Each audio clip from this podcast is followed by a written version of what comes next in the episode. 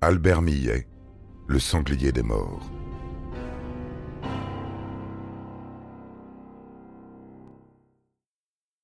Albert la rejoint, un véhicule s'arrête et les ramène ensemble à la gare. Il n'y a pas d'éclat de voix entre eux, pas de grands échanges. Le conducteur les dépose et s'éloigne. Gisèle et Albert reprennent un train pour Nice. Sur le quai, elle lui annonce que c'est terminé et qu'elle rentre seule. Millet retourne à son hôtel, les mains dans les poches et le cœur lourd. Le lendemain, il l'attend en bas de l'immeuble et lui propose dix mille francs si elle accepte de le reprendre, juste quelques jours. Elle accepte, mais le 17 février, la date butoir est dépassée. Albert doit partir, définitivement cette fois. Il pleure, supplie, mendie un dernier repas au restaurant, le dîner d'adieu. Elle accepte encore. Après le repas, ils rentrent ensemble. Que lui a-t-il promis cette fois pour monter avec elle? On ne le sait pas, mais il est dans son appartement à 22h30 lorsqu'elle va se coucher et lui montre le canapé.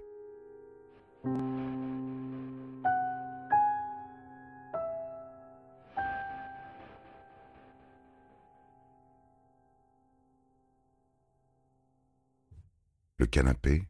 Non, cela n'est pas envisageable pour lui. Mais Albert est vieux, ses nerfs ne sont plus si tendus qu'autrefois. Il reste sagement à ruminer jusqu'au petit matin. Il prépare même le petit déjeuner d'une reine, puis fait la vaisselle. En essuyant le couteau qui a servi à découper les oranges, il voit rouge. Comment peut-elle oser le mettre à la porte? Il veut juste s'allonger près d'elle, la prendre dans ses bras. Il retourne dans la chambre, son couteau à la main. Lorsqu'elle l'aperçoit, Gisèle prend peur, crie, se défend, lui saute dessus. Elle reçoit un coup au niveau de la gorge, se redresse et tombe du lit. Albert lâche le couteau et se rend compte qu'il vient de blesser celle qu'il aime. Il court à la salle de bain pour prendre une serviette et nettoyer le sang qui coule. Gisèle est terrorisée. Elle hurle et lui demande de partir, ayant elle-même saisi la lame. Albert aussi a peur. Attention, tu vas te blesser, elle n'écoute pas, se débat, son cou saigne. Gisèle promet de ne pas appeler la police s'il s'en va. Albert obéit et se laisse jeter dehors. A-t-il vraiment failli recommencer? Il ne le sait pas, ne sait plus.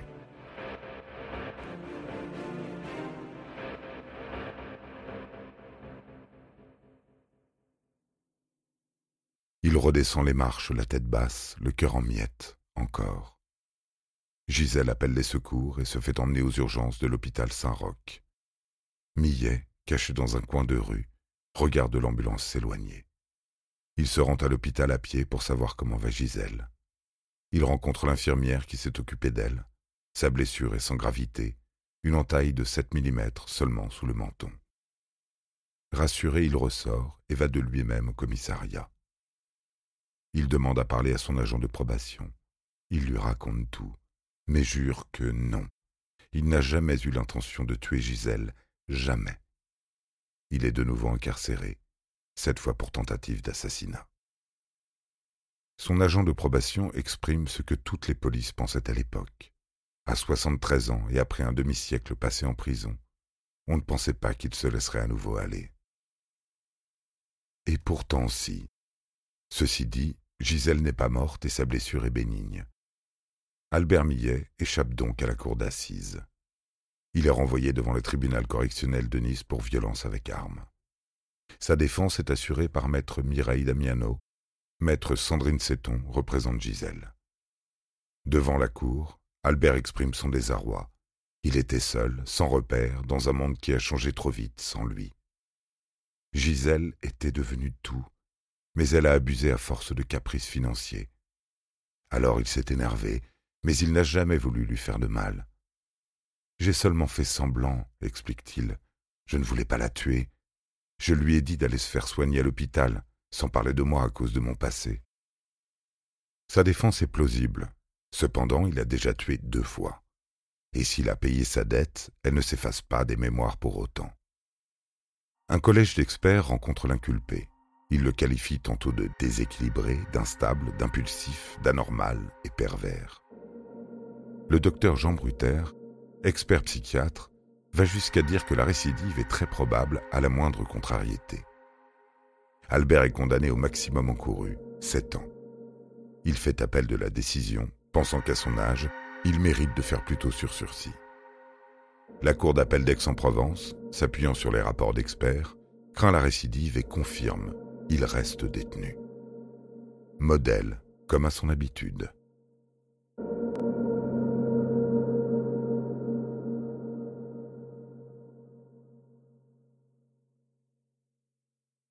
Après cinq ans et demi, Albert Millet est libéré. En août 2007, son interdiction de séjour dans le Var a expiré. Il retourne dans la ruelle qu'il a vue grandir, toute proche de son maquis adoré. Il pense finir ses jours tranquillement. Le vieil homme a maintenant 78 ans et son cœur grand comme ça. Il s'installe dans la chambre numéro 4 de l'Hôtel du Soleil, rue Neuve, perché au flanc de la colline qui mène à la villa Noailles et au château. Manuela Mesdag est la directrice de l'établissement. Elle aime bien Albert, il est gentil.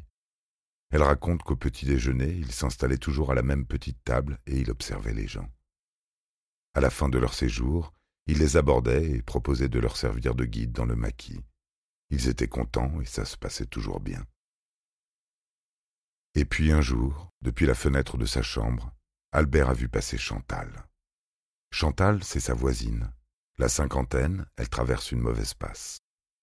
Elle est dépressive et ne sourit plus beaucoup. Mais Albert la trouve jolie, superbe même. Il ne lui a pas encore parlé qu'il est déjà amoureux. Il la guette au village, se glisse sur son chemin, lui sourit. Petit à petit, ils font connaissance. Albert entre dans sa vie, dans sa tête, dans les fossettes qui reparaissent au coin de ses lèvres.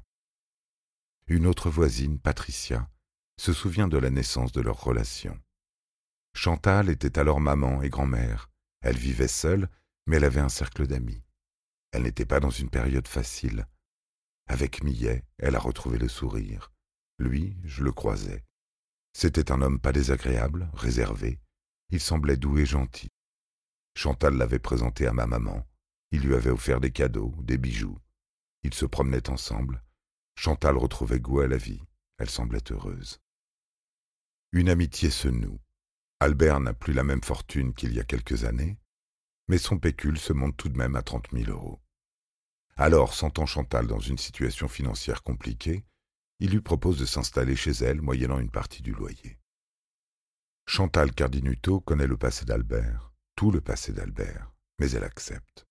L'homme, qui pourrait être son père, emménage donc au 1 rue Neuve et lui verse 300 euros chaque mois.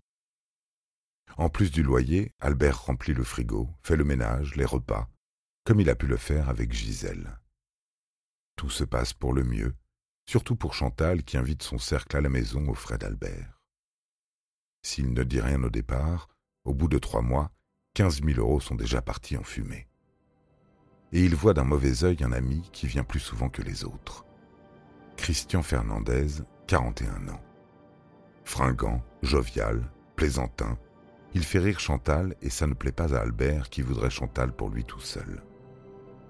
Il lui a dit Je ne veux pas de cet homme chez nous. Parce que oui, il n'est là que depuis trois mois, mais il est chez lui puisqu'il paye tout.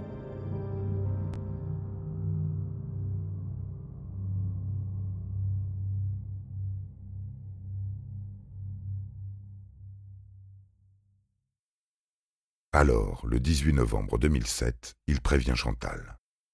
Ce soir, je veux qu'on reste tous les deux, rien que tous les deux. Mais non, Christian repart bientôt et Chantal ne veut pas obéir à Albert. Que pourrait bien faire un vieillard de 78 ans face à deux personnes qui ont la moitié de son âge? Eh bien, dans un premier temps, pas grand-chose. Albert rumine, boude, gronde. Alors que Chantal et Christian enchaînent les verres et les gâteaux apéritifs qu'Albert a payés, ce dernier va se coucher en bougonnant. Puis Albert redescend, disant qu'ils font trop de bruit avec leur gloussement et le tintement des verres. Il remonte en râlant. Il redescend et rouspète encore. Christian l'invite à boire avec eux. Allez, viens, Albert, bois un coup, ça va te détendre. Regarde comme elle est belle, Chantal. On est mieux là, non? Cette remarque, il ne la digère pas. Non, Albert serait mieux si Christian n'était pas là. Pour qui se prend cet arriviste à profiter de sa maison et à draguer sa femme sous son nez Non, ce n'est pas possible. En fait, Albert, c'est un vieux garçon qui aime trop et mal. Alors, à trois heures du matin, il craque. Il descend pour la dernière fois et s'énerve. Il menace de revenir avec son arme et sort en claquant la porte. Chantal et Christian rient de son emportement. Ils n'y croient pas une seconde et le laissent partir. Chantal, pourtant, aurait dû y croire un peu. Elle sait tout du sanglier des morts. Alors quand il revient une heure plus tard et tape à la porte, elle lui demande s'il s'est calmé avant d'ouvrir. Oui, lâche-t-il. Et elle ouvre. Boum Il touche la jambe de Chantal. Christian s'interpose. Trois tirs en pleine poitrine. Le don Juan s'écroule. Le sanglier a-t-il la vue qui baisse ou n'a-t-il simplement pas voulu tuer la femme qu'il aime? Nous ne le saurons sans doute jamais.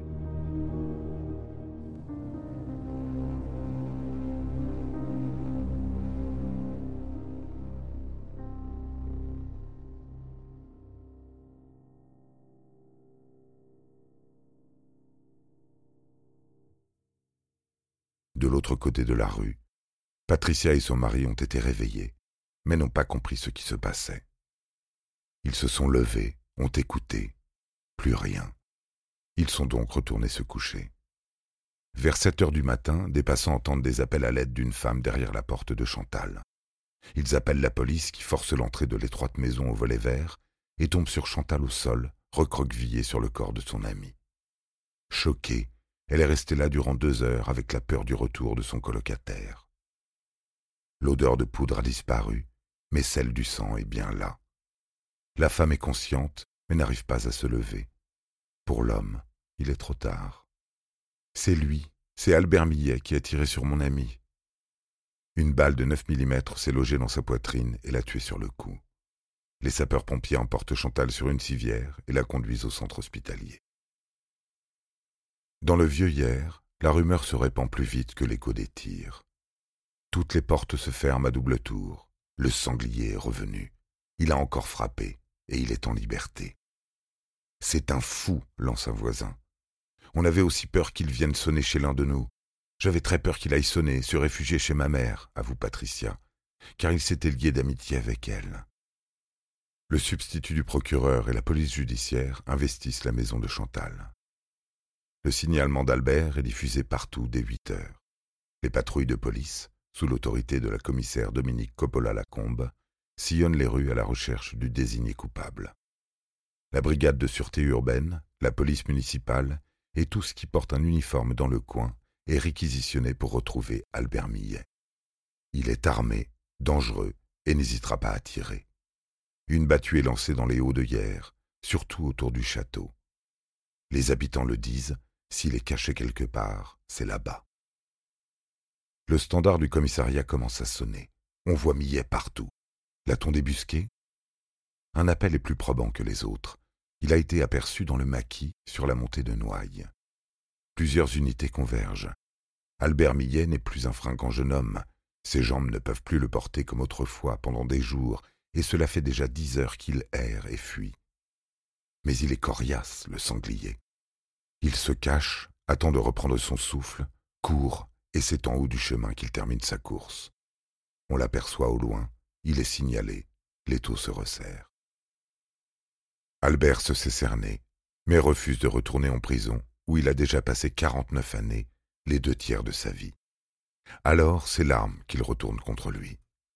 Il la pose sur sa tempe et met fin à sa fuite, définitivement par une balle de 9 mm. Il est 16h30. Sur le bitume, lorsque le tir finit de se répercuter dans les collines, une flaque de sang s'est formée. Dans son talkie, un policier sonne la fin de l'histoire. On l'a retrouvé, il est mort.